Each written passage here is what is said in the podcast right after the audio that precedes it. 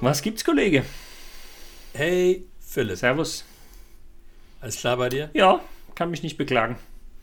Sollst du auch nicht. Du, wir haben irgendwie vor einiger Zeit mal über das Thema gesprochen, der Ton macht die Musik, ne? Ja. Und jetzt schreist du mich gleich an, oder wie? Nee, ich weiß es, ich weiß es ehrlich gesagt nicht mehr, ähm, äh, wer von uns beiden die Idee hatte, aber es fand in unser Backlog und ich finde das Thema nach wie vor spannend. Ich kann dir sogar noch sagen, wer die Idee hatte. Das war gar nicht unsere Idee, das war eine unserer Hörer. Marco? Ja. Marco hatte die Idee, stimmt. Ja, genau, Marco. Ja, der Ton macht die Musik, finde ich spannend. Wollten wir drüber reden. Hallo Marco. Ähm, er ist doch gar nicht da, aber schön, dass du uns das Thema reingeworfen hast. Er wird es mit Sicherheit hören. Natürlich. Ich grüße ihn. Ähm, ja, ich finde es total spannend. Vor allen Dingen, weil der Ton ja eigentlich überhaupt gar keine Rolle spielt. Echt? In der zwischenmenschlichen Kommunikation. Meinst du? Ja, ich kann ich dich jetzt gleich anschreien und dann wirst du ganz klar merken, was das für ein Unterschied ist, wenn ich dich jetzt mal hier aber anmache in der. Ja, ich kann es gar nicht ich so seh, gut. Ich, ich, ich sehe dich trotzdem und sieht momentan sieht es eher so ein bisschen lustig. Na, ich, ich, ja, genau. Also. Ich bin halt kein Schauspieler. genau. Ja, und ähm, ich habe mal vor, vor vielen Jahren in so einem Kommunikationsseminar gelernt, und irgendwelche Psychologen sollen das herausgefunden haben, dass wenn wir miteinander kommunizieren, sozusagen der Anteil der Botschaften, der etwas mit den, mit den Worten zu tun hat, nur bei 7% liegt. Und der Rest ähm, ist verbale, nonverbale Kommunikation. Ja gut, okay, Tonfall kommt auch noch mit, mit dazu rein, etc. Und ähm, ja, glaube ich, ist das Thema Ton vielleicht eher so ein Übergangs, Übergangsbegriff oder Be Synonym für Gesamteindruck der Kommunikation, oder? Das haben wir nicht beim letzten Hörertreffen den lieben Marco nicht gefragt, was er damit genau gemeint hat. Aber meine, meine These ist, dass sozusagen dieses Gesamtsetting der Kommunikation, wie trete ich meinem Gegenüber entgegen, macht die Musik. Ja, Sollen wir das mal probieren auf der Ebene? Ja, also Ton ist ja, glaube ich, schon ein entscheidender Faktor in diesem Gesamtbild. Aber ja, wir können es gern auf die Ebene heben. Ja, es gelten natürlich wieder die Aussagen von, vom zuvor. Augenhöhe. Ne? Ich glaube aber auch, dass quasi, also dieses sich gegenübertreten ist da nochmal ganz unterschiedlicher Aspekt, wenn ich es nur telefonisch mache oder wenn ich zum Beispiel videomäßig mache. Weil, also ich meine, wenn ich dich nicht sehe, dann macht der Ton ja noch einen ganz anderen Effekt. Also dann macht es ja wirklich alles oder fast alles aus an der Umgebung, der Kommunikation, wohingegen, wenn wir uns sehen, ist es ja schon noch was anderes. Ja, genau. Deswegen hatten wir ja auch an anderer Stelle schon mal über, über Gorima gesprochen. Ne? Also erst hingehen und dann telefonieren und dann zuletzt mailen, wenn nichts anderes geht. Hast du, du hast das ähm, Video da noch gar nicht mit eingebaut. Govirima. Ja, aber äh, Gorima, äh, du, ich, ich, muss ganz ehrlich sagen, ich finde, ich finde inzwischen sehr, sehr viele, sehr, sehr viele Videoformate mit sehr, sehr vielen Leuten so entspannt und so, so angenehm, so konstruktiv und so effizient, dass es, wie ich mich mit einigen schon verabredet habe, für bestimmte Dinge werden wir auch in der Nach-Corona-Zeit einfach nur noch zoomen und gar nicht mehr uns treffen, weil das ja. sparen wir, sparen wir Wege, Wege aber, wissen, wissen, aber du könntest natürlich sagen, also bevor bevor man ähm, miteinander äh, telefoniert, sollte man immer noch mal erstmal vielleicht Video probieren. Das stimmt. Also vielleicht die Corona-Version Go wie Rima ne? als, als, als eine Variante, aber, aber wir driften ab.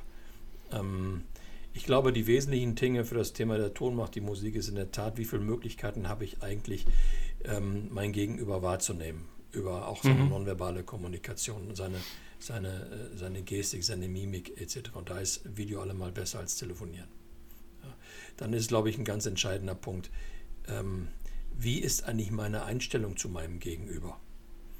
Und welchen, welchen persönlichen Filter lege ich mir eigentlich? Glaube ich, ist ganz wichtig, auch in der Interpretation. Wenn ich, wenn ich mein Gegenüber für einen arroganten Stiesel halte, muss man so zu formulieren. Dann hört man das. Mein, Gegen, mein Gegenüber mag mich aber eigentlich sehr. Er verbirgt das nur auf eine ganz geschickte Art und Weise. Äh, dann werde ich den immer wahrnehmen mit der Haltung, das ist ein arroganter Stiesel. Und jede, ja, und jede, deine Einstellung.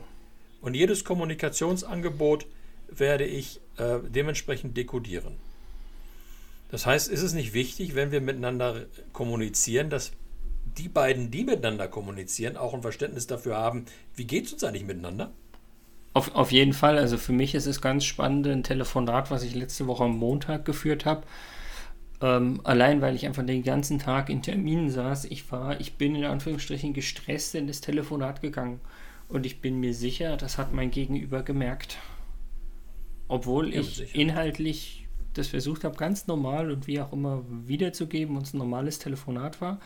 Aber man, ich finde, man merkt sofort quasi, mit welcher Einstellung, sei es Personen gegenüber oder in das Telefonat, aufgrund von den letzten Stunden der aktuellen Situation, man sozusagen in ein Telefonat geht. Und von daher sage ich, ich glaube, äh, der Ton macht die Musik, beziehungsweise halt, es gehört noch mehr, wie gesagt, zum Ton dazu, aber das ist gerade beim Telefonieren dann vielleicht doch das Entscheidende. Ja, aber es gibt ja auch so ein paar Grundregeln ne, des, äh, des Miteinanders. Und wir alle lernen irgendwann mal, äh, was ich, äh, Friedemann Schulz von Thun, die vier Ebenen der Kommunikation. Wir wissen, dass es eine Beziehungsebene gibt und wir können doch dann auch wirklich im Miteinander auch, wenn ich dich frage, hey Philipp, wie geht es dir?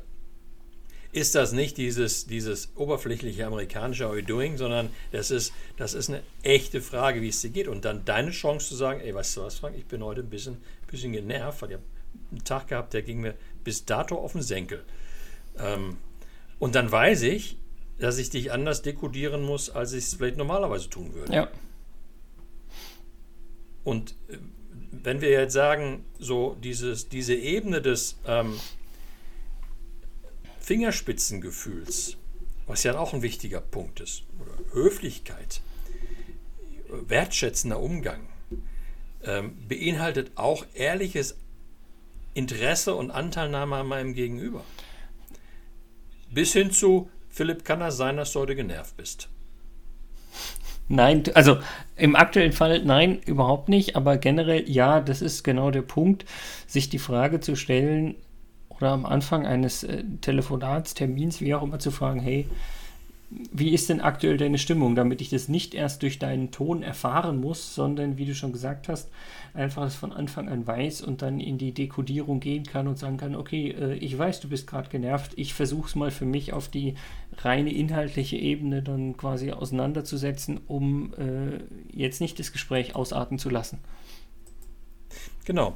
Und wenn wir uns alle darum bemühen, freundlich zu sein, ähm, die Grundregeln der Kommunikation einzuhalten, ähm, Wertschätzung zu zeigen, auf Augenhöhe unterwegs zu sein, dann klappt das doch mit dem Ton und der Musik schon relativ gut.